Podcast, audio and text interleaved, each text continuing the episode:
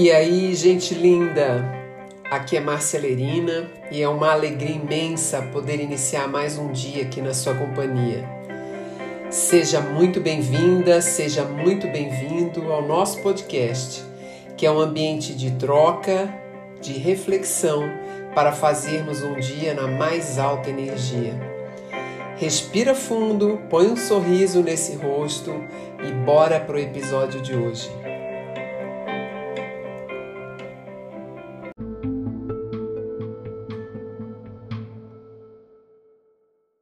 Sabe quando você sente que ainda tem mais para você gastar sobre um tema? É assim que eu fiquei sobre o podcast de ontem. Relacione-se com você primeiro. Abordamos essa informação a partir de uma perspectiva mais histórica, falando do quanto ao longo do desenvolvimento humano nós nos distanciamos de uma forma profunda da nossa essência e isso faz com que, na fase atual da sociedade, tenhamos um estado de carência, um estado de buscar fora aquilo que a gente não conecta dentro. E muitas das nossas relações são estabelecidas dentro de um aspecto de muita eh, transferência de expectativa. E isso, lógico, não vai gerar bons resultados.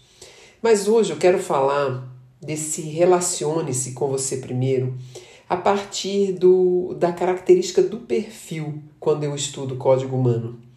De maneira geral, a gente se compreende, você vai para frente do espelho, faz esse teste.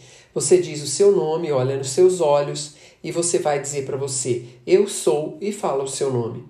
E olha bem para você, para as características físicas, reconhece traços que venham da sua ancestralidade, percebe seu cabelo, orelha, traços de lábios, seus olhos, percebe essa região do centro do peito, um pouco o pescoço, e se dá conta que você só está olhando para uma parte de você e a parte mais externa de você e a parte que se formou a partir do conjunto de experiências que você passou desde que você está na barriga da sua mãe.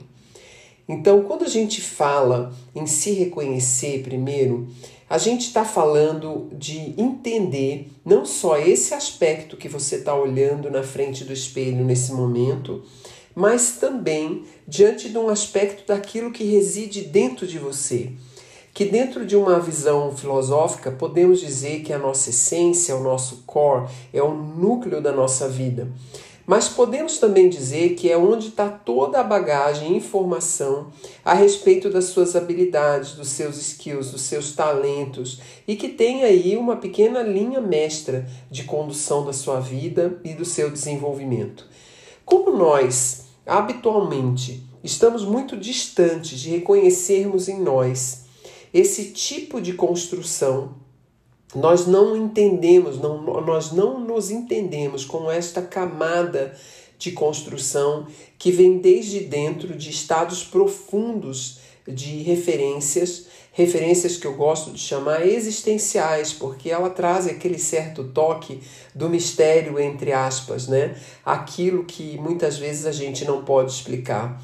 Então, pensa que eu um pouco repito isso, quando um bebê nasce, ele não nasce zerado, ele não é um nada ali que você viu aquele bebê e você vê o pai e a mãe e ele é um ser a partir daquele pai e a mãe. Ele também é um ser a partir daquele pai e a mãe.